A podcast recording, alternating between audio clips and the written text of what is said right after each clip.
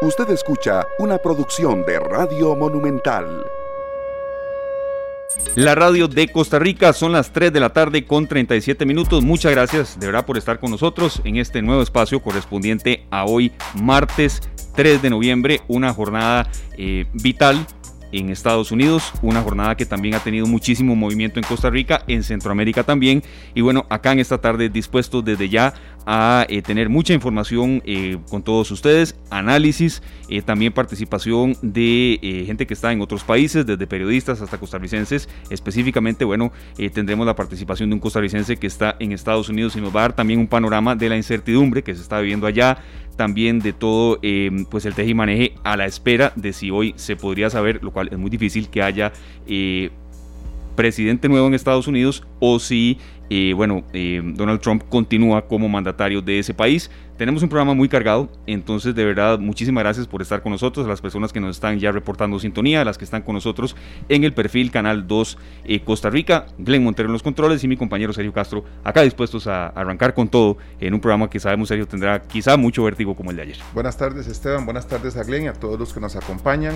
Sí, tenemos un, un programa muy importante hoy porque hay dos cosas que están sucediendo en América tanto en Norteamérica, la situación de los Estados Unidos, que, es, eh, que va más allá de las elecciones, ¿verdad? La situación que hay, está viviendo el pueblo ahorita maneja muchos, muchos eh, hay muchos encontronazos ahí entre posiciones muy distintas que tienen algunos partidarios y los mismos contrincantes de, la, de, esta contienda electoral como lo son Biden y Trump, ¿verdad? Que han traído noticias muy importantes y también el tema del huracán, que es muy importante para nosotros estar al día con esta información y poner al día a nuestros oyentes también. Claro, y sobre todo tomando en cuenta, serio, que quizá en alguna zona que usted nos está escuchando que no esté lloviendo, no quiere decir que en otras partes de nuestro país pues también eh, se hayan dado problemas, ¿verdad? Sobre todo en materia de infraestructura vial, que aquí también lo vamos a estar eh, mm, señalando. Y también, bueno, serio, nos han... Mm, pues eh, han mostrado satisfacción con este ejercicio que hemos hecho de no solamente tener analistas, sino también costarricenses que viven en Estados Unidos,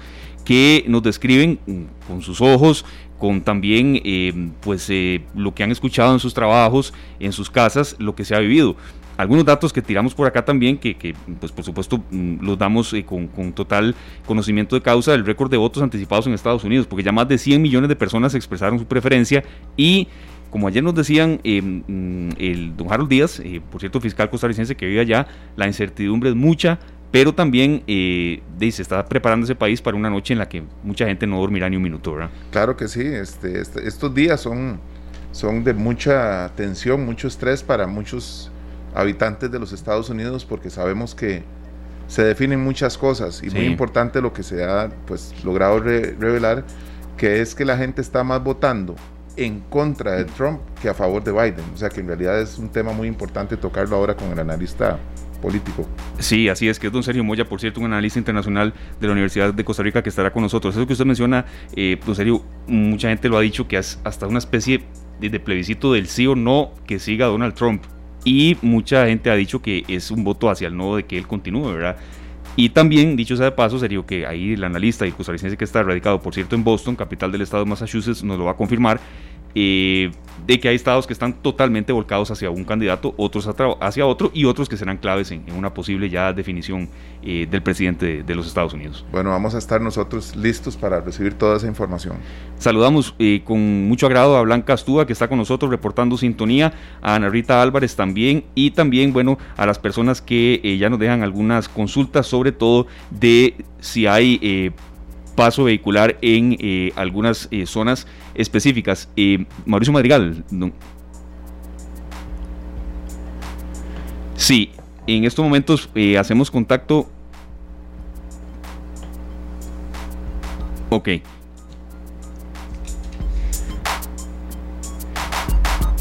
Vamos a hacer eh, una pequeña pausa comercial. Vamos a hacer una pequeña pausa comercial para eh, tener aquí, tener aquí sí, eh, ya el contacto primero con el, con el cual arrancamos nuestro espacio de hoy, porque precisamente eh, vamos a tener contacto desde Nicaragua y que precisamente nos va a ilustrar sobre lo que está pasando es Mauricio Madrugal el que están. Ok, vamos a hacer, vamos a hacer una pequeña pausa comercial, Don Glenn. Hacemos una pausa comercial acá en esta tarde y enseguida venimos con el desglose de nuestros invitados y también con eh, todas las personas que em, ya están con nosotros reportándonos sintonía, pero también eh, con la lista de invitados que tenemos preparados para hoy. Una pequeña pausa y enseguida ya arrancamos con los invitados que tenemos preparados para hoy.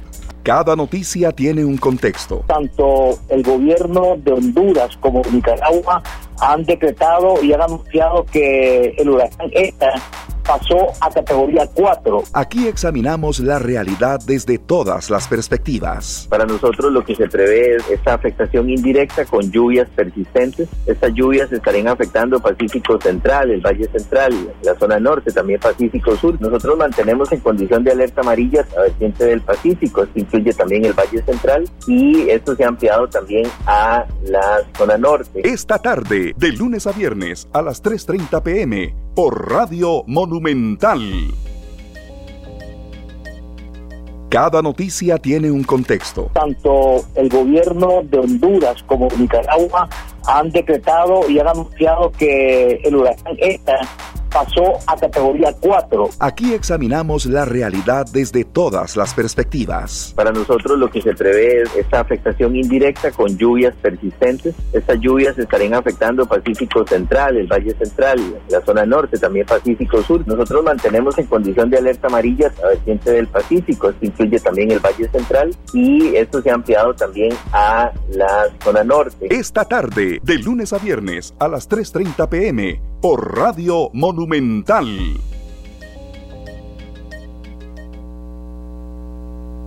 Esta tarde.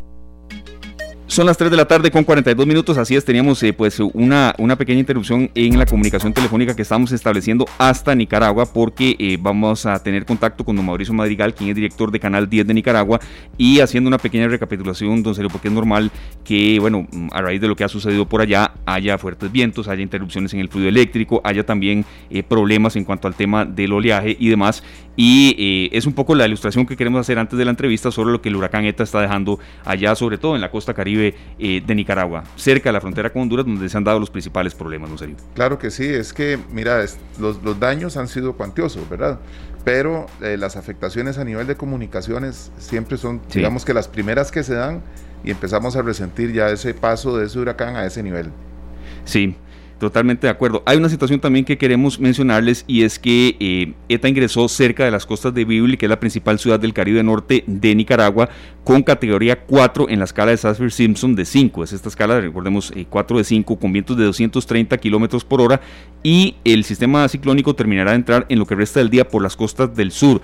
Esto es en la comunidad costera de Halloween. También mm, sería una situación que queríamos darles a, a conocer a todos ustedes, es que eh, en Costa Rica los principales efectos han sido en el Pacífico Norte y en el Pacífico Sur, sobre todo con eh, alguna afectación en algunas rutas locales, principalmente en, Pérez Celedón, el sector aledaño a eh, Golfito, Corredores y Parrita, que por cierto de ahí eh, nos atendía ayer el presidente de la Comisión Nacional de Emergencias, eh, don Alexander Solís. Hemos tenido también, nos han llegado imágenes desde Panamá también, Esteban, que se ha visto con muchas afectaciones. Y es que el problema es este, lo que había era una tormenta tropical que en término de 24 horas se convirtió en huracán eh, categoría 4. Pasó de tormenta tropical a huracán en 24 horas. Sí, y eso evidentemente pues generó una mayor afectación, sobre todo en vías de comunicación. Eh, nos consultan por acá que cuáles son las perspectivas en Costa Rica para las próximas horas. Bueno, eh, de acuerdo con los últimos reportes del Instituto Meteorológico Nacional que eh, mm, se han dado a conocer, que, hemos informado también en la programación de Radio Monumental, pero que también ayer hacíamos mención de lo que podía pasar, es que estas condiciones se mantendrán por lo menos unas 24, 36 mm, horas más, con tendencia ya a mejorar paulatinamente hacia el fin de semana. Entonces, eh, eso es básicamente pues el panorama que eh, nosotros queríamos ilustrarles. Lo que siempre se recomienda, sería en estos casos, por supuesto, es estar atento a información oficial y mucha precaución al volante, sobre todo en horas de la noche y en horas de la madrugada. Definitivamente, yo creo que ayer le, solicitábamos esta información a don Alexander Solís de la Comisión Nacional de Emergencias, ¿verdad? Así es. Precisamente porque sabemos que hay unas zonas que son eh, más propensas a tener eh, desbordes de ríos y demás que otras. Y esperamos que no haya muchísimas afectaciones, aunque sabemos que en esa zona sí ya tenemos algunas algunas situaciones complicadas. Y que, y que por supuesto, pues cuando autoridades de emergencia nos hagan eh, la eh, deferencia de mencionarlas, tenemos que, corresponderles. Nos vamos hasta, hasta Nicaragua, muchísimas gracias eh, por el contacto hasta el canal 10 de Nicaragua está don Mauricio Madrigal, quien es director de eh, ese medio de comunicación. Le saludamos acá a Sergio Castro, Gle Montero y un servidor Esteban Aronne, don Mauricio desde San José, Costa Rica, mm, conocer un poco cuál es el panorama a esta hora allá en Nicaragua, cuáles son los principales estragos que usted nos puede resumir que el huracán ETA ha eh, ocasionado y sobre todo también respuesta del gobierno, que ese fue uno de los puntos que nosotros indagábamos, eh, mm, había cierto malestar en algunos puntos, sobre todo de falta de comunicación clara de medidas a tomar. Bienvenido Mauricio acá a Radio Monumental en esta tarde. hola, muy buenas tardes a toda la audiencia de Costa Rica. Gracias por la llamada. En efecto, pues estamos atravesando una bastante eh, compleja acá en Nicaragua con el paso del huracaneta. Sin embargo, pues debo darle la noticia de que a la fecha no se reporta persona fallecida ni desaparecida a pesar de que es un volcán de muchísima intensidad que nos está afectando en el territorio nacional. Eh, hemos visto el desplazamiento de las Fuerzas Armadas en algunos lugares donde ha habido evacuación, pero también tengo que decirles que la mayoría de las poblaciones misquitas es donde impactó el huracán fundamentalmente, donde está impactando, han tenido que evacuarse por la falta de asistencia gubernamental. Un comité en Nicaragua que se llama Comité de, Prevención eh, y Mitigación de Desastres. Sin embargo, no ha dado la respuesta requerida. Eso lo hemos podido apreciar en las denuncias que estamos recibiendo y en, y en el clamor de auxilio que están pidiendo muchísimas personas que habitan en el sector del Caribe Norte de Nicaragua, que es donde fundamentalmente se está viendo más afectado por el paso de este fenómeno natural. Quiero hacerles una panorámica en Managua, en las principales ciudades de nuestro país. No se reporta inundaciones ni ninguna afectación porque la lluvia es mínima, no hay viento, es una brisa lo que ha caído que humedece las calles, pero problemas fuertes en, lo que es el litoral pacífico de nuestro país. Don Mauricio, escucho, Claro que sí, don Mauricio.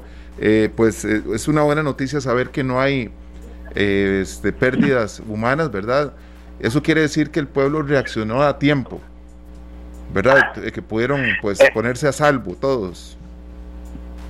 Bueno, eh, la verdad es que este país ha sufrido tanto desastre natural, a eso se agregan conflictos políticos y pandemia que yo creo que ya tenemos mucha experiencia en manejo, ¿verdad? Así como con lo del COVID-19, que en Nicaragua, sabe que no hubo confinamiento ni medidas estrictas por parte del gobierno, la población tomó sus medidas y se logró mitigar en parte pues el efecto, aunque se calcula porque hubo muchos muertos.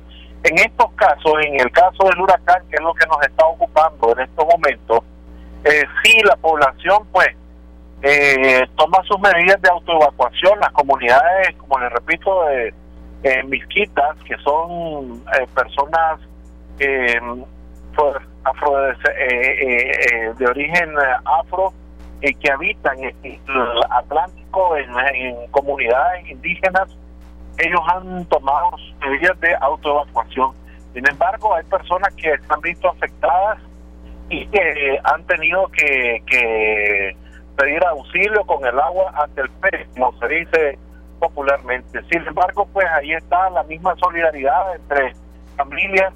Está como por decirles una comunidad que se llama Sandy Bay, los lugares más afectados por el paso de este huracán, donde eh, hay donde existen pocos centros de refugio, pero la gente con sus casas, hay, hay, viviendas que resisten más los embates del tiempo, de la de la lluvia y de, y de los vientos. Entonces esas familias han, han albergado a las familias más pobres, tienen eh, casitas o ranchitos desechables. Que este, bueno, vemos esto Don Mauricio, realmente, pues como una, una buena situación la, participación de estos habitantes que pueden albergar a otros vecinos, dice don Patrick Borge, que nos escribe desde Nicaragua, desde desde el Atlántico, desde la costa atlántica, bueno, que el huracán está haciendo estragos. esa solidaridad del pueblo nicaragüense entre vecinos que logran albergar a unos que saben que van a encontrar en esas casas pues refugio es muy importante ante la ausencia de la capacidad de respuesta, en este caso del Comité de Prevención y Mitigación de Desastres. Sí, eh, actualmente es eh, lo principal que se está viendo en esta zona afectada, donde está impactando este fenómeno natural, es el derribo de casas, postes del tendido eléctrico, eh, árboles y fundamentalmente pues la lluvia fuerte. Todavía pues no, no se ha reportado personas arrastradas por ríos.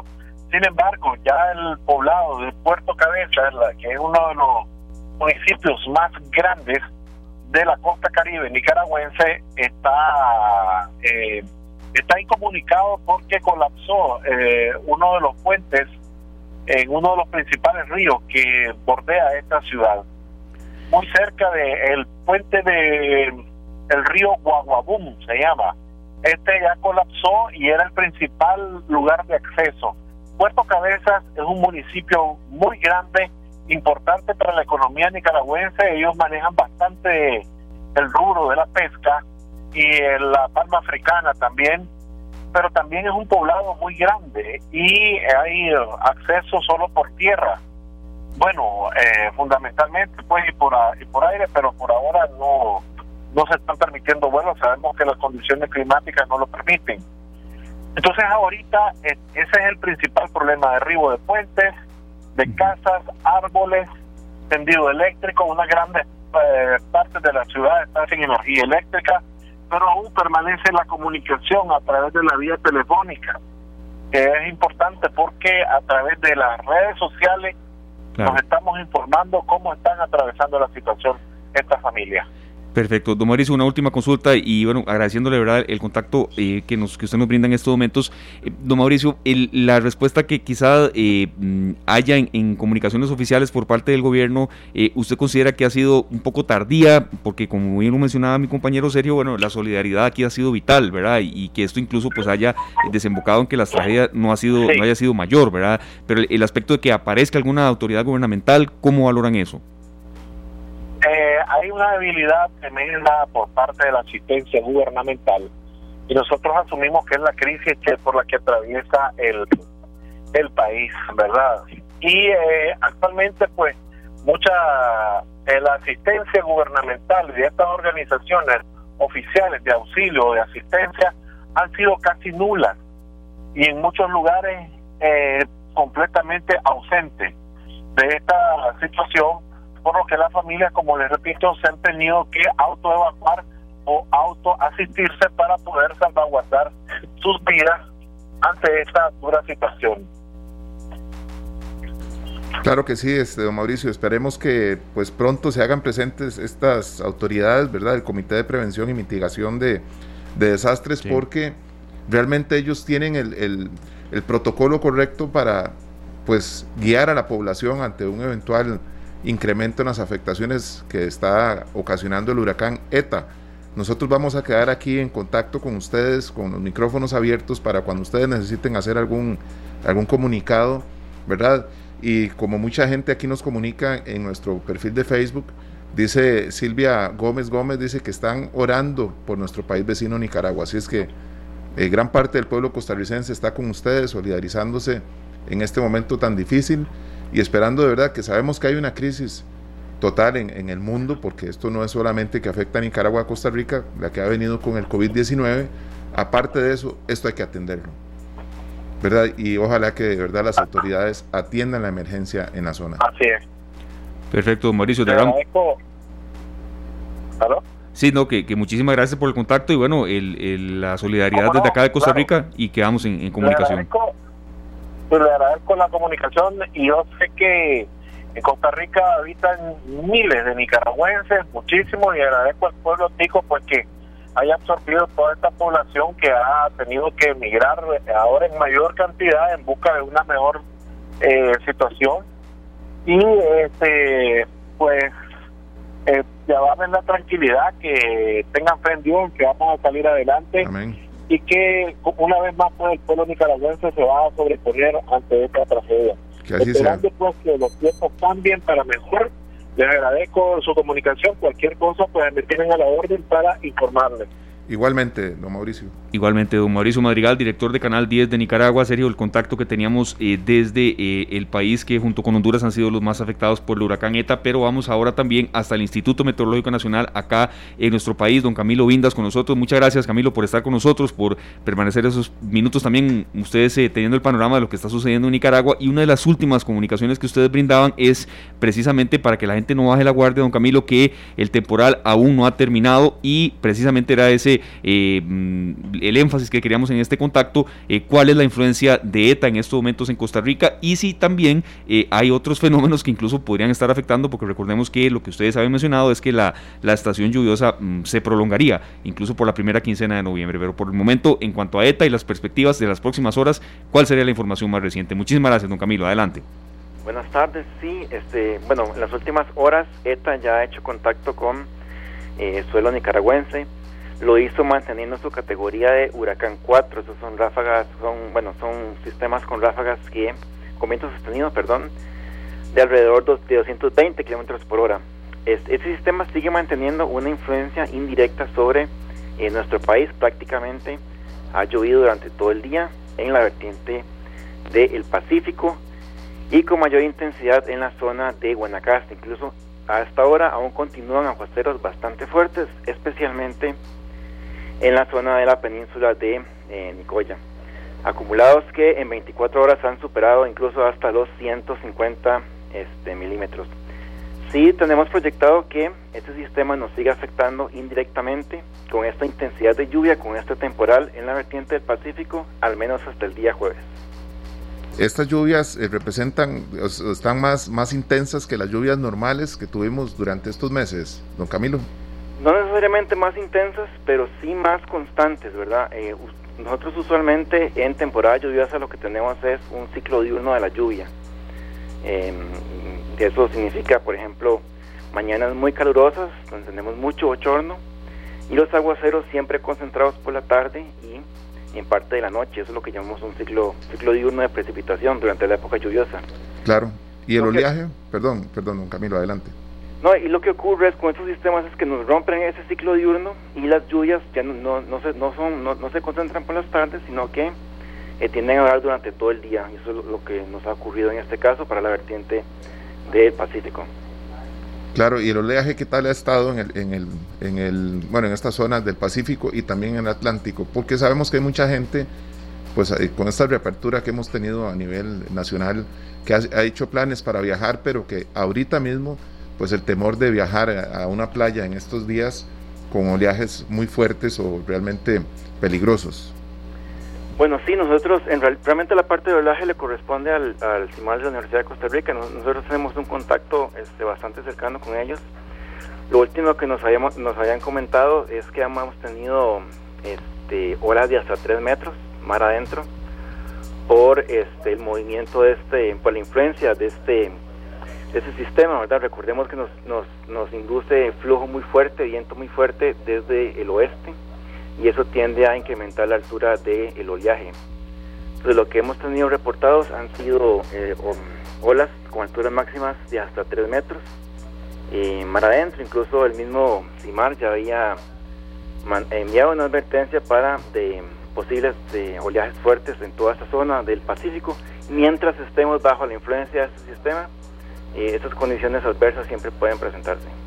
Perfecto, Camilo. La última consulta, nos mencionaba usted eh, esa cifra muy específica de 150 litros por metro cuadrado. ¿En qué zonas del país es donde eh, las precipitaciones, como usted mencionaba, quizá no tan intensas, pero sí constantes y han generado estas cifras? ¿Dónde ha llovido más? ¿El Pacífico Sur o la parte del Pacífico Norte? De acuerdo con lo que tengan ya estipulado.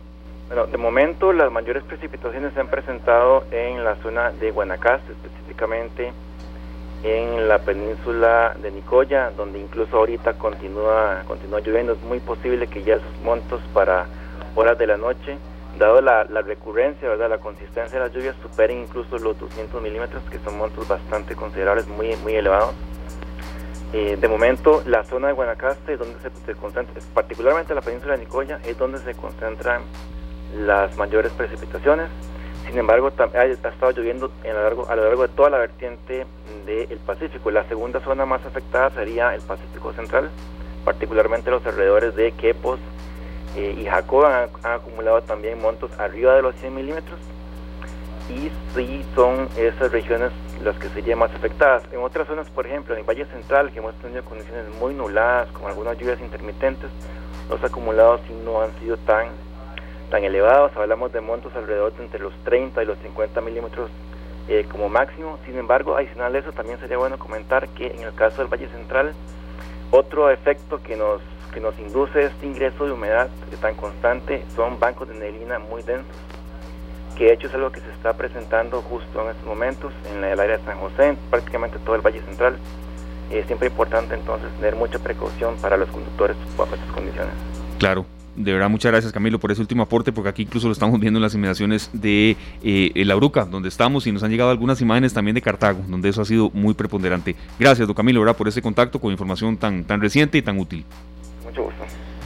Perfecto. Era el contacto entonces desde Nicaragua y también desde em, el Instituto Meteorológico Nacional, precisamente en Barrio Aranjuez. Y eso último es muy cierto. Hemos visto algunas imágenes por acá, un serio de, mm, neblina, bruma y eso manejando de verdad eh, es un obstáculo. Entonces, mucha precaución en ese, en ese aspecto también. Sí, sí, y lo que siempre recomendamos a los conductores, mucha paciencia también. Sí. Porque tenemos lluvia y tenemos esa neblina que es peligrosísima si no vamos con la velocidad correcta. Así es. Gracias de verdad a todos por estar con nosotros. Sabemos que hay mucha audiencia, por cierto, en carretera, don Sergio, y una consulta que siempre a veces la gente se hace, ¿qué tipo de luz eh, utilizar cuando hay neblina, cuando hay todos esos bancos eh, que en ocasiones dificultan mucho eh, la, la, la, visibilidad? En eso la recomendación de tránsito siempre es muy precisa, don Sergio. Sí, la luz baja. Claro. Porque la luz alta lo que hace es encandilarnos. Entonces, preferiblemente la luz baja.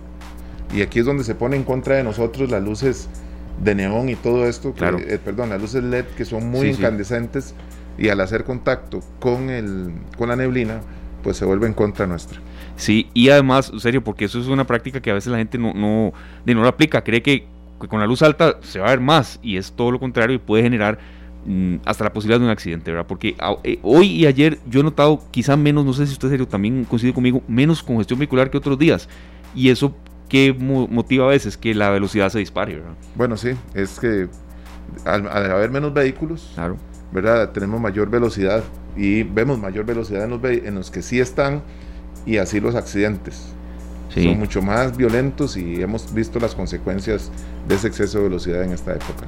Así es, mucha precaución en carretera y sobre todo también eh, el manejo a la defensiva, que siempre lo vamos a insistir acá en esta tarde en Monumental, la radio de Costa Rica. A las 4 de la tarde con 3 minutos nos vamos a la pausa, Sergio. Luego vendrán nuestros compañeros de Noticias Monumental con informaciones en desarrollo y también eh, sabemos que se hará la mención especial, Sergio, de lo que hoy se insistió y que nosotros también lo haremos con especialistas ya en días eh, siguientes de esta semana. es inminente que estamos ya prácticamente ante las puertas de una segunda ola de coronavirus. Casos están de nuevo aumentando, las muertes y demás. Y em, la pandemia no se ha ido. Sabemos que, que la gente ya del tema no quiere oír mucho, pero ese fue uno de los mensajes centrales de hoy y aquí siempre lo, hemos intentado llevar, serio, con, invitados diferentes y con, comentarios distintos, pero entender que eso no se nos ha ido de las manos todavía. tenemos que seguirnos cuidando muchísimo y pues ahora más que nunca, ¿verdad? Porque las segundas olas parecen ser mucho más este, agresivas que la primera. Que lo digan en Europa, así es, totalmente de acuerdo. Cuatro con cuatro minutos, la pausa y enseguida venimos con mucho más contenido para todos ustedes acá en esta tarde en Monumental, la radio de Costa Rica. Ya ven.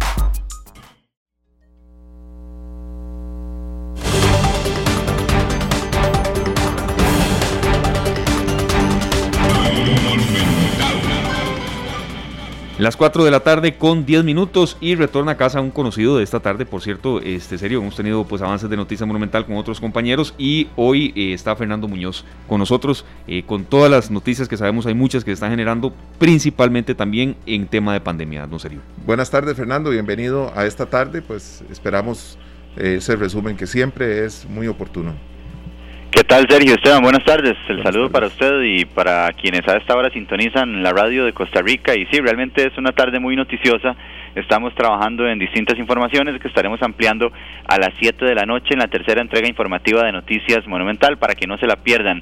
Por supuesto, ya ustedes desarrollaban eh, evidentemente el tema del huracán ETA y todas las implicaciones que esto está generando en Nicaragua e incluso acá en Costa Rica de manera indirecta, pero sí eh, generando realmente afectación principalmente en el Pacífico Sur y en el Pacífico Central. En cuanto a la pandemia, ya ustedes lo decían, en efecto continúa, a veces parece como que se olvidó, ¿verdad? Que el país está en medio de una emergencia sanitaria, sin embargo, a raíz de ese olvido, que hay, o por lo menos eh, así lo percibo yo, y creo que así lo percibe alguna parte de la sociedad, el ministro de Salud, Daniel Salas, aparece hoy, reaparece, dicho sea de paso, en conferencia de prensa para llamar la atención y decir, bueno, no podemos aflojar en un momento tan determinante, tomando en cuenta también que viene el fin de año y habrá muchas personas esperando esa fecha para descansar, para asistir a algunas actividades, para irse de vacaciones, pero siempre es importante retomar el tema tomando en cuenta que esto le ha generado muchísimo daño al país. Precisamente a hoy, 3 de noviembre, se acumulan 112.120 casos confirmados de COVID-19, 462 personas hospitalizadas y ya 1.419 muertes. Lamentablemente es la cifra que en este momento arroja eh, el Ministerio de Salud con respecto a esta pandemia del COVID-19, cuyo primer caso en Costa Rica se presentó el pasado 6 de marzo. Comentarles, por supuesto, que estaremos hablando y tendremos mucha información sobre este fenómeno meteorológico que está afectando a Centroamérica, a Nicaragua con mayor medida en este momento, que es el huracán ETA, sobre el cual ustedes ya se, eh, se manifestaban e incluso hacían un análisis. Sin embargo, los voy a invitar a escuchar rápidamente al presidente de la Comisión Nacional de Emergencias, Alexander Solís, quien nos da un repaso con respecto a las evacuaciones que se han generado y cuáles son los sectores de Costa Rica que se han visto más afectados por este efecto indirecto del huracán ETA. Esta tarde. Tenemos 26 personas que se ubican en albergues temporales. Estos albergues eh, se han se ha coordinado para que eh, no tengan personas que sean positivas, ni contactos, ni sospechosos por COVID, una tarea que se ha desarrollado en coordinación con el Ministerio de Salud en todos los comités municipales de emergencia. En corredores tenemos ubicado un, un albergue temporal, también en Parrita tenemos dos albergues temporales. Llevamos aproximadamente 79 reportes de inundación en diferentes comunidades, 8 reportes por deslizamiento y esto implica una afectación de leve a moderada en 27 cantones, mayoritariamente en el Valle Central, Punta Arenas y Guanacaste, asimismo como el Pacífico Sur. Esta tarde. Ahí estaba entonces el presidente de la Comisión Nacional de Emergencias, don Alexander Solís. Invitarlos en la tercera emisión de Noticias Monumental. Tendremos muchísima más información al respecto, por supuesto que más actualizada con respecto a la trayectoria de este fenómeno que se espera poco a poco vaya debilitándose y convirtiéndose en tormenta tropical, vaya eh, dejando ya, eh, dejar de atravesar el territorio nicaragüense y comience a atravesar Honduras, Guatemala y llegue posteriormente al Mar Caribe. Se espera que eso sea durante el fin de semana. También, por supuesto, que estaremos dándole una amplia cobertura al proceso electoral en los Estados Unidos, como lo hemos hecho ya y como siempre lo hacemos acá en Noticias Monumental, le seguimos de cerca el paso a las elecciones en otros países y específicamente en este caso a los Estados Unidos por la importancia y por la incidencia directa que tienen estas decisiones, por supuesto, en Costa Rica. Así que los invitamos también a que estén bastante atentos porque tendremos una entrevista especial analizando el proceso electoral en los Estados Unidos. ¿Será Joe Biden? ¿Será Donald Trump quien llegue a la Casa Blanca o se mantenga en la Casa Blanca respectivamente? Bueno, eso todavía no lo sabemos, pero lo que sí podemos decir hasta este momento es que ya se registra un récord de votos anticipados en los Estados Unidos y se han superado ya los 100 millones de sufragios. Eso, por supuesto, que se suma a las votaciones que se depositen hoy en las urnas y las que sean enviadas por correo y que aún no se han contabilizado. Se espera que se rebasen los 136 millones de electores que participaron en los comicios del 2016, así que por supuesto invitarlos a que se mantengan atentos a la tercera emisión de Noticias Monumentales. Estaremos hablando también del caso del cemento chino, que ha generado mucha controversia en las últimas horas después de que un juzgado penal dejara en libertad al empresario Juan Carlos Bolaños y también al exgerente del Banco de Costa Rica, Mario Barrenechea. Decimos que los dejó en libertad porque ya no tienen medidas cautelares privativas de libertad, es decir, ya pueden circular en las calles sin ser monitoreados con una tobillera o con un brazalete electrónico, ya no tienen que permanecer bajo arresto domiciliario como se había aplicado previamente. Esto ha generado algunas críticas o señalamientos hacia el Ministerio Público. Vamos a escuchar a la fiscala general de la República, Emilia Navas, quien defiende la labor de la institución y más bien dice que este caso se ha fortalecido en los últimos meses y en las últimas semanas. Esta tarde. El cambio de medidas cautelares para los señores Barrenechea y Bolaños no significa de ninguna manera que el caso se haya debilitado. Todo lo contrario, la Fiscalía continúa desarrollando una robusta investigación y una prueba de ello es que el expediente cuenta con más de 25 mil folios. Como hemos indicado en otras oportunidades, la investigación del caso conocido como cemento chino es de tramitación compleja. Así lo declaró un juzgado penal por la complejidad de los hechos y la cantidad de personas imputadas que en este momento son un total de 10. Esta tarde, Ahí estaba doña Emilia Navas Aparicio, la fiscala general de la República. Estaremos hablando también de lo que está sucediendo en el Congreso, específicamente en la Comisión de Gobierno y Administración, donde los diputados han aprobado una moción que sin duda alguna se las trae, ya está dando muchísimo de qué hablar y podría generar incluso algunas movilizaciones o algunos eh, alguna repercusión en el sector público, específicamente en el sector sindical, porque los congresistas han aprobado una moción que permite incluir a los actuales funcionarios públicos en el sistema de salario global que se está estableciendo en la reforma al empleo público. Así que esto también lo estaremos ampliando a las 7 de la noche en la tercera entrega informativa de Noticias Monumental. Compañeros y amigos de esta tarde para que no se la pierdan. Perfecto, Fernando. De verdad, muchas gracias por el avance pues tan completo y comentamos aquí, eh, Sergio y yo, y también eh, con otras personas que, hemos tenido eh, el enlace sobre el tema de las elecciones en Estados Unidos.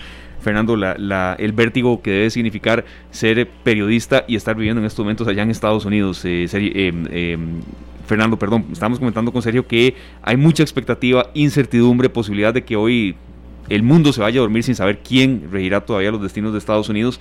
Y dicho sea de paso, con, con, todo el bloque que nosotros hemos escuchado, que ustedes han tenido en preparación también, indudablemente estamos ante un hecho totalmente histórico, Fernando. Sí, sin duda alguna, compañeros, y eh, aún más tomando en cuenta que esto podría no definirse hoy, ¿verdad? Sí. Sino definirse en los próximos días, eh, si se ve desde otra perspectiva. Es decir, si la diferencia es sumamente amplia, eh, este martes podría ser que ya eh, se declare un ganador, ¿verdad? O por lo menos se, se, se prevea quién puede ser eh, ya el próximo presidente de los Estados Unidos. De no ser así, entonces va a ser necesario que las autoridades electorales estadounidenses terminen el conteo de los votos por correo y eso se va a tardar algunos días, así que por supuesto que podría, cuando cierren las urnas hoy en el país norteamericano, podría ser que todavía no tengamos tan claro quién será el encargado de llevar las riendas de la Casa Blanca por los próximos cuatro años. Lo que sí es claro es que acá tendremos todo el análisis, todas las, perspectivas, perdón, y toda la información en torno a este proceso electoral sumamente importante y con una incidencia directa en lo que sucede acá en Costa Rica. Bueno, muchísimas gracias, eh, Fernando. De verdad que vamos a estar pendientes de toda esta información. Así es, muchísimas gracias a Fernando Muñoz, Muñoz, y cuando son las 4 de la tarde con 18 minutos, precisamente ese uno de los temas de fondo que hemos preparado para todos ustedes, el minuto a minuto de lo que está pasando en Estados Unidos, porque eh, ese país decide y por supuesto el mundo está totalmente, don Glenn, a la expectativa. Estados Unidos decide. Esta tarde, analiza. Esta tarde, muy bien, don Sergio, arrancamos este bloque con una participación de un costarricense que está radicado en Boston, capital del estado de Massachusetts, uno de los estados que ha tenido pues prominencia por eh, bueno Joe, Biden. Sin embargo, eh, es un costarricense que ha habido tres procesos electorales eh, en Estados Unidos por razones de trabajo, está radicado allá y es un segmento que siempre hemos tratado de implementar de costarricenses que viven allá y que nos describen no solamente lo que se vive, sino la incertidumbre, pero también que es un tema del que se está evidentemente hablando eh, todo el día, todos los días y desde hace mucho tiempo allá. Claro que sí, le damos la bienvenida a don Manuel Valverde, costarricense radicado en Boston, que es la capital de Massachusetts, allá en Estados Unidos, esperando que las noticias sean positivas. Don Manuel, buenas tardes. Buenas tardes. Bienvenido. ¿Cómo se, se vive ese ambiente ahorita allá por el lado de Boston? Bueno, eh, en realidad son unas elecciones pues, bastante diferentes, ¿verdad? Por todo el tema del coronavirus. creo que eh, todos los, los, signos externos y pues todas las actividades que se solían ver en otros procesos electorales eh, no, no se han podido ver de la misma forma en este proceso. Eh, sin embargo, sí, sí hay como bastante expectativa y efervescencia en, en el ambiente y pues es el, el tema del que todos están hablando eh, todo el día.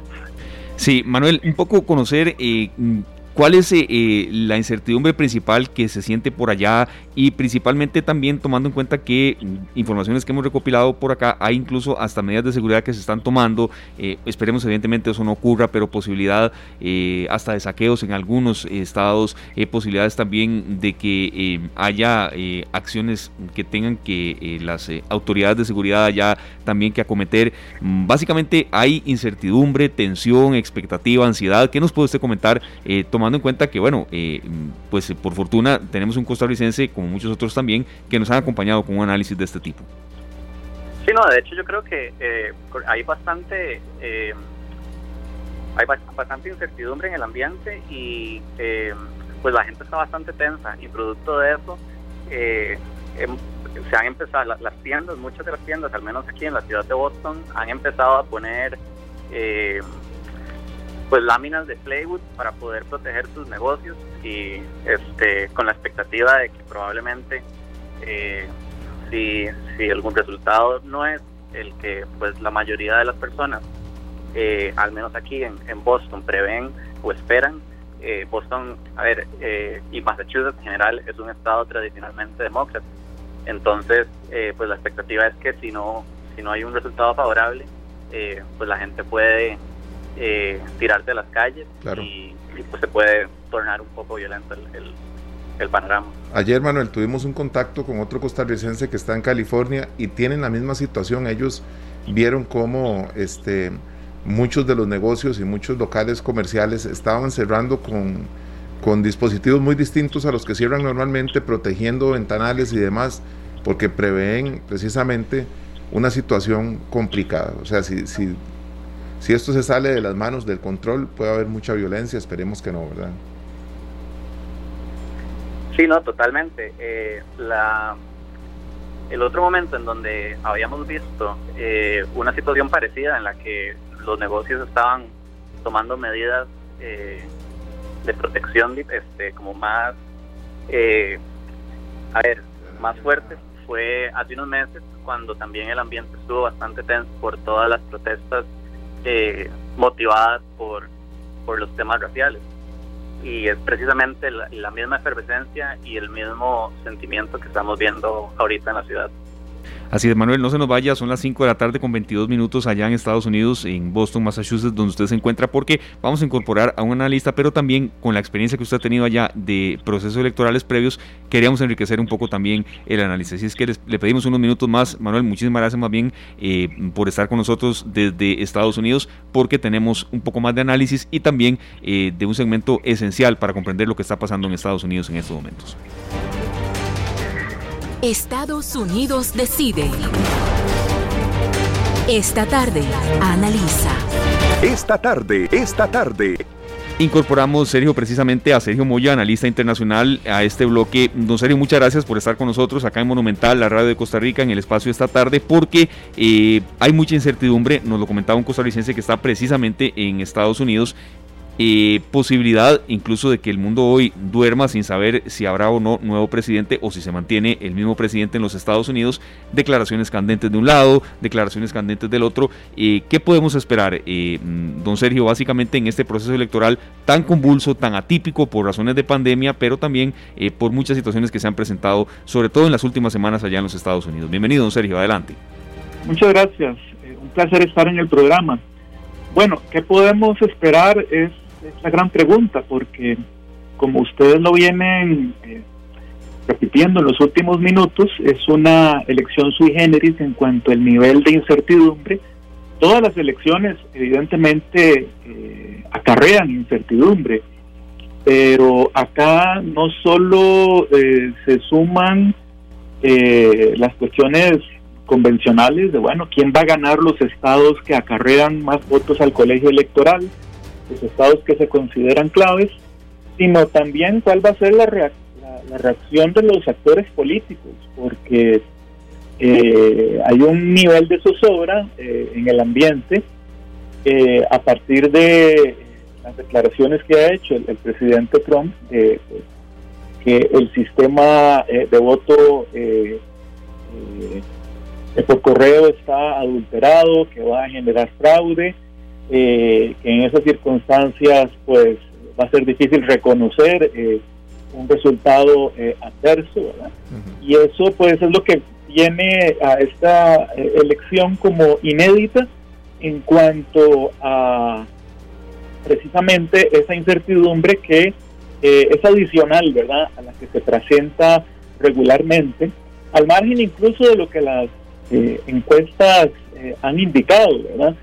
Que aunque presentan una ventaja para el candidato demócrata, pues ya en otras eh, ocasiones y concretamente en la elección del 2016, pues eh, no reflejaron efectivamente el, desenlace eh, electoral. Claro. Don Sergio, es, es atípico el ver este comportamiento en un presidente en los Estados Unidos que durante muchos días ha estado amenazando desde diferentes este, puntos, por ejemplo, que si hay un resultado parcial a cierta hora, él puede declarar presidente el que está ganando, por supuesto, si en ese momento lo beneficia a él el conteo que tengan. Pero aparte, que él este, ha, venido todos estos días amenazando con eh, interrumpir ciertas eh, actividades dentro del orden que tienen ya las autoridades en, en las elecciones de los Estados Unidos, si lo que él presiente no lo va favoreciendo. Me parece que es la primera vez en los últimos años, por lo menos, que vemos a un presidente eh, actuar de esta manera. Es parte de su personalidad. Donald Trump no puede perder bajo ninguna circunstancia. ¿Es así? Pues eh, así nos lo, presentan los hechos que usted eh, ha reseñado.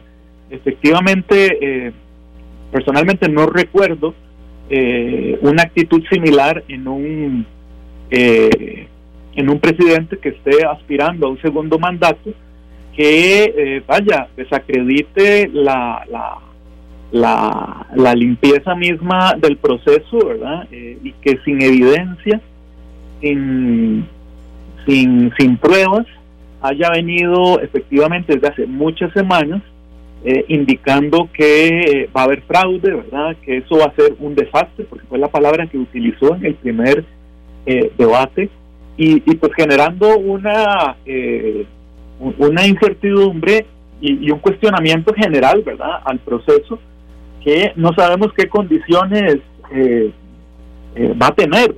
Es decir, si nos enfrentamos a un proceso que va a arrojar, pues, resultados contundentes, En, digamos, en los estados clave que se orienten hacia uno u otro candidato yo creo que esa el nivel de incertidumbre va a disminuir significativamente, pero si tenemos una carrera muy cerrada, por ejemplo, en, en Texas o en Arizona o en Ohio, eh, en Georgia, que son estos estados que están en juego, y si el proceso de conteo se prolonga por mucho tiempo, yo creo que eh, todo eso podría eventualmente propiciar eh, el que Trump eh, efectivamente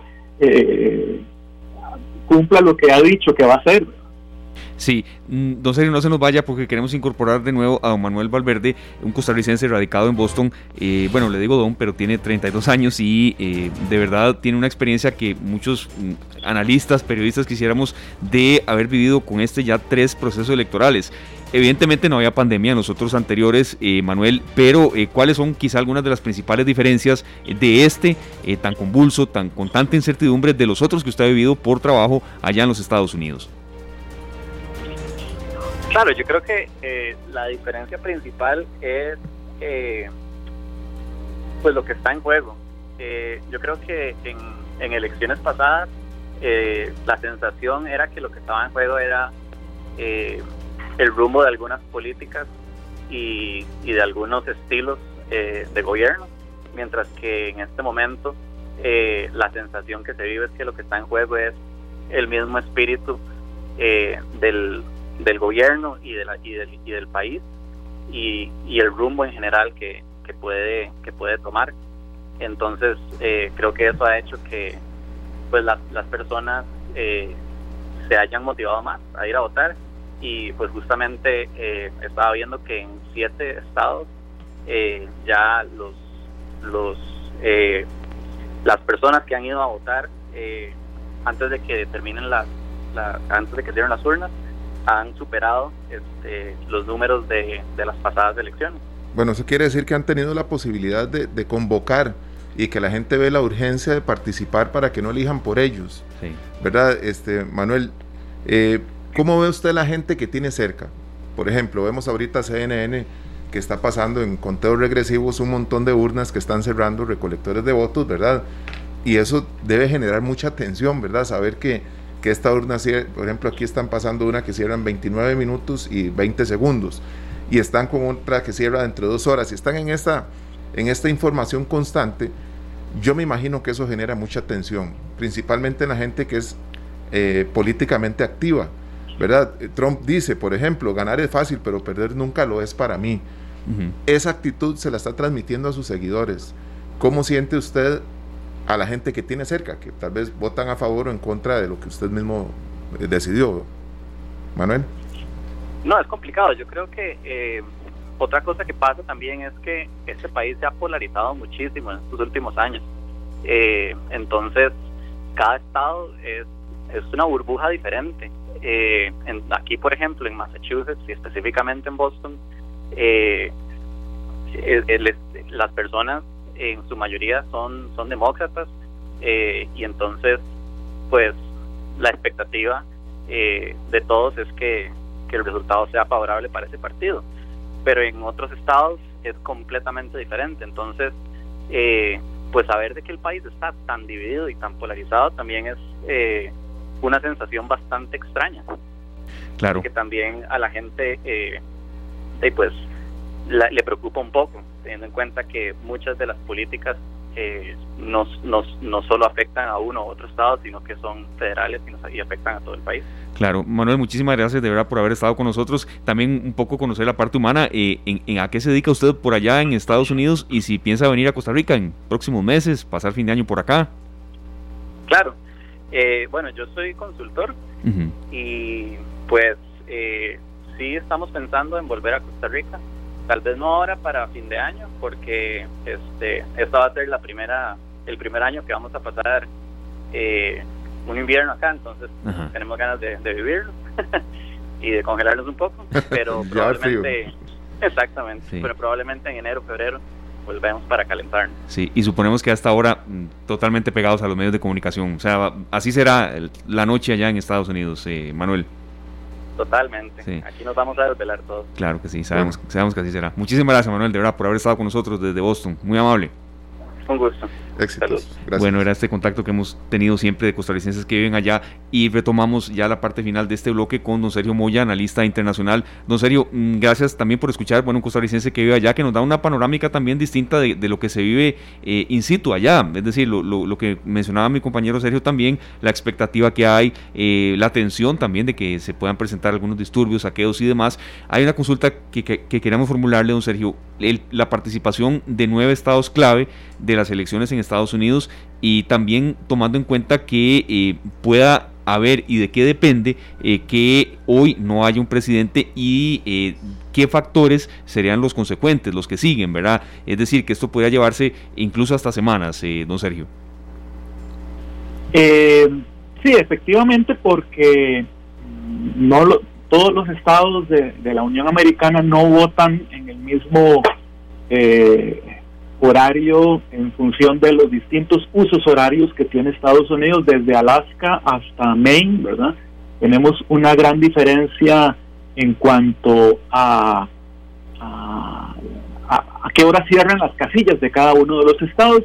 Y por ejemplo, eh, para la, hora de Costa Rica, eh, va a haber estados como Hawái o Alaska que van a cerrar muy tarde el día de hoy, ¿verdad? Es decir, en términos de, de, Costa Rica posiblemente eh, sí no tengamos el, nociones claras de quién puede ser el presidente hasta bien entrada la madrugada.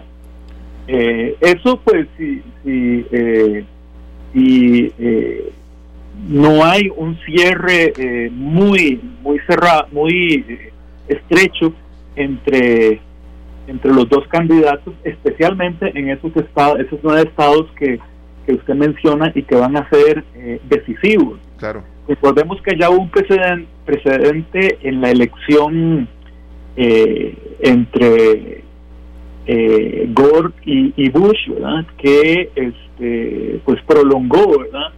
la, la decisión de presidencial durante muchas semanas porque se judicializó, ¿verdad? A partir de la controversia que hubo eh, por la votación en, en Florida, ¿verdad? Que es uno de los estados posiblemente, eh, no, es el estado que aporta más votos electorales, ¿verdad? Aporta 29, es una buena cantidad, pero hay estados como California que aportan mucho más, pero que históricamente ha sido un espacio de de, lucha eh, muy importante, ¿verdad? Y lo vimos incluso la, última semana con las visitas que hicieron Biden eh, y Trump. Claro, este, bueno, vemos ahorita, don Sergio, que ya la primera, el primer centro de votación cierra dentro de 24 minutos. Y creo que ahí empieza una tensión muy distinta en los Estados Unidos. Pero quiero hacerle una pregunta.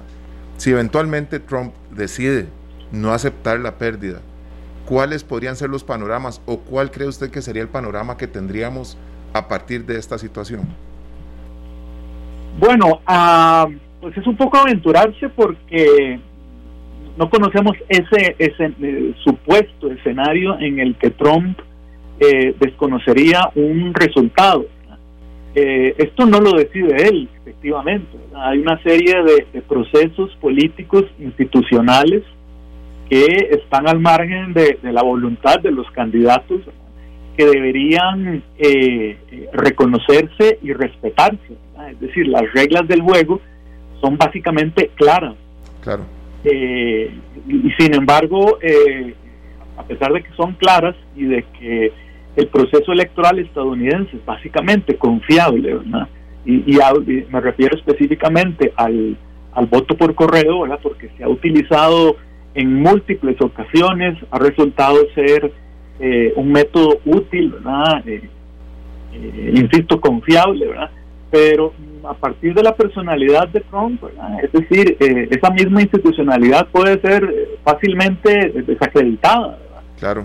Y, y, él tiene un poder de convocatoria grande en, su base electoral que es muy, muy, muy extensa, ¿verdad? En Estados Unidos estamos hablando de un país prácticamente eh, dividido en dos y que pese a pues lo que sobre todo del exterior pueden eh, concebirse como aspectos negativos del candidato, del presidente en este caso, pues hay un apoyo eh, sustancial que tiene dentro de un, sector de la sociedad estadounidense que pues ha reaccionado ante su discurso eh, extremista, eh, violento en algunos casos, eh, ha, reaccionado igualmente con, un sentido de militancia fuerte, Es decir, este, hay los ánimos están muy caldeados. Claro.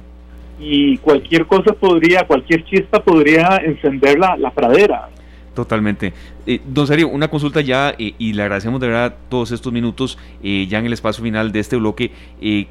Ya hemos escuchado, pues muchas veces sí, que, es rodeada, totalmente de incertidumbre, de tensión, de ansiedad, de que incluso los resultados pueden demorar días más, semanas más.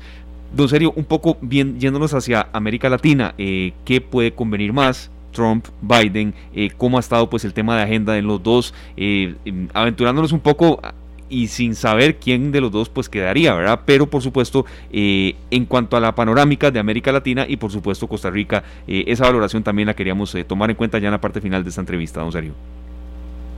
Bueno, América Latina no ha sido una prioridad de la política exterior de los Estados Unidos en los últimos años, y no estoy hablando específicamente eh, de Trump, incluso en administraciones eh, demócratas, pues América Latina no ha sido la prioridad de la política exterior y no lo va a ser.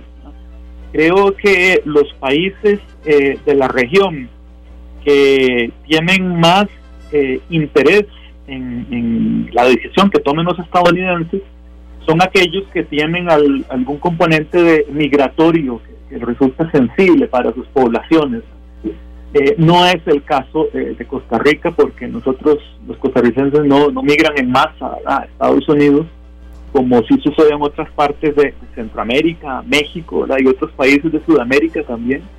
Y bueno, las políticas de Trump no han sido precisamente eh, amables con la migración. Eh, eh, los demócratas han sido un poco más permisivos a la hora de asimilar el componente migratorio latinoamericano. Y creo yo que esa podría ser una de las cosas que implique una diferencia de, ganar el candidato demócrata. Es decir, resulta poco plausible ¿verdad? Que, que, Biden como presidente como eventual presidente pueda sostener las mismas políticas eh, restrictivas, la separación de familias, ¿verdad? que causó tanta controversia y tanto dolor. Es decir, no solo las han rechazado, sino que pues, e, evidentemente no, las van a, seguir. Eh, si Trump gana, pues posiblemente es, vamos a esperar una continuidad de estas medidas que pues, han sido hostiles a la migración. Claro que sí, este, nosotros vemos ahorita pues la participación de los latinos en las elecciones más presentes, ¿verdad? Hay, más presencia de latinos en las urnas este, esta vez, eh, don Sergio. Eh, no solo de latinos, sino de afrodescendientes y de jóvenes. Es decir, este, lo que se ha venido observando en los últimos días, porque la gente empezó a votar hace muchos días ya, eh, en muchos estados, es que hay una inusual eh, participación de, población afrodescendiente que pues eh, tentativamente eh, diríamos se inclinaría, así lo muestran las encuestas, más hacia, hacia Biden y también una, una afluencia mucho más alta que en años anteriores de voto joven, que también eh, podría ser más proclive a, decantarse por el, candidato eh, demócrata, Lo mismo que usted dice en el caso de los latinos. Claro. Totalmente. Eh, don Sergio, una última consulta que nos formula por acá eh, uno de los, las personas que está con nosotros en la señal en Facebook Live, Canal 2 Costa Rica, don Carlos Ruiz, que con base en la historia, ¿qué sería más conveniente para Latinoamérica? demócratas, republicanos, sabemos que es una valoración que quizá en ocasiones sea eh, pues un poco subjetiva, pero ¿qué, ¿qué, posible respuesta cree usted que se puede dar? Bueno, efectivamente es, es muy subjetiva la, pregunta y, la, y cualquier respuesta que se pueda plantear. Eh, yo siento que los candidatos demócratas, eh, y pensando desde Franklin Delano Roosevelt hasta, hasta nuestros días, han sido más cercanos a América Latina, han sido más proclives a construir relaciones de, entendimiento y, colaboración. Eh, pero esto eh, alguien lo podría ver de, otra forma, bajo otro ángulo. Mi percepción es que los presidentes demócratas han sido más empáticos hacia las, los intereses y la sensibilidad latinoamericana. Esperemos que, de todas maneras el resultado de estas elecciones tal vez que no nos, no nos beneficien aún más, pero que no nos perjudiquen a nivel de inmigrantes, porque sabemos que no la están pasando bien muchos de los costarricenses, pues eh, gracias a, una relación muy, pues yo diría que muy buena que hemos tenido a, nivel de, bueno, a lo largo de la historia con Estados Unidos tal vez no nos vemos tan afectados, pero sí muchos centroamericanos y otros habitantes de otros países que han migrado a Estados Unidos están viviendo momentos muy duros y esperemos que sea cual sea el resultado, no se afecten más, que más bien que, merme un poco esa, esa eh, insistencia en expulsarlos, en sentirse eh, amenazados constantemente con una expulsión de los Estados Unidos porque ha sido muy duro para, para todos los migrantes. En sentirse excluidos, serio. Por supuesto. Más y más. Perfecto. Eh, don Sergio, de verdad, muchísimas gracias. Eh, bueno, su tocayo, Sergio Castro, y también de un servidor, Esteban Aronne, por esta primera participación suya en esta tarde. Y eh, estamos seguros de que no será la última. De verdad, muchísimas gracias. Sabemos que para ustedes es una jornada histórica, que ustedes no van a dormir y que, bueno, lo que ustedes conozcan es de mucho provecho para toda la audiencia. Muy amable, don Sergio. Con mucho gusto, a las órdenes. Perfecto. Igualmente, gracias. Sergio Moya, analista internacional, docente universitario también, que nos ha ayudado a comprender un poco, no solamente, eh, sí, que, que, está rodeada de, de, incertidumbre, de que no se sabe qué pueda pasar, pero también entender eh, la participación que puedan tener algunos estados eh, clave más que otros y por qué también, Sergio, en algunos estados donde haya menos votos pueda favorecerle más al candidato que resulte eh, ganador, ¿verdad? Como ha sucedido en procesos electorales eh, previos allá en los Estados Unidos. Es muy interesante lo que se está viviendo, Esteban, porque viendo pues algunos comentarios y demás, eh, no es que mucha gente esté a favor de Biden. No. ¿Verdad? Y eso no, es un no, tema claro. muy importante que, que, hay que tener claro porque nosotros, nosotros No. hemos visto acá en Costa Rica cómo es que una elección se puede decidir más por estar en contra de una persona que estar a favor de la otra. Totalmente, sí, serio. ¿Verdad? Claro. Creo que estamos viviendo eso actualmente. sí. Entonces, eh, las elecciones se están inclinando y yo creo que ese es el temor que tiene Trump, que él siente que no tiene el poder que iba a tener, que él pensó que iba a llegar a estas alturas eh, pues con un ritmo avasallador, ¿verdad? Claro. Y no lo logró. No, no, y, y, y serio, eso que usted dice es eh, preponderante también en el sentido de que hay políticas económicas que Joe Biden eh, promulga que no son de mucho agrado de muchos sectores también. Entonces aquí que lo que se quiere es que no quede uno en pos del otro. Claro. Sí.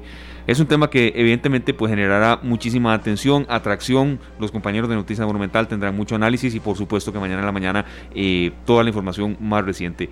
Entonces, serio, bueno, cumplimos con el propósito que teníamos de análisis, pero también un poco, eh, en- hay una frase a veces de que hay costarricenses en todo lado del mundo, en Estados Claro. Unidos ni se diga, ¿verdad? Y es bueno que ellos nos ayuden a describir también lo- que se está viendo. Bueno, imagínate, Esteban, dentro de 13 minutos Claro. y 40 segundos se cierra el primer centro de votación en los Estados Unidos. Así es que Sí. Hoy es un día muy y ya, importante. ya, Sergio, usted que bueno, que tiene muchas personas conocidas allá en Estados Unidos, yo creo que un poco menos, pero también ya se imagina usted la, la atracción, el interés, el seguimiento en medios de comunicación y esperando, por supuesto, que no derive en ningún hecho delictivo ni demás, Claro. Eso es lo que menos uno quiere que se dé. Bueno, Esteban, si te parece, vamos al corte comercial Así y es. venimos con buenas noticias. Así es. En busca de empleo. En esta tarde le contamos y orientamos con buenas opciones.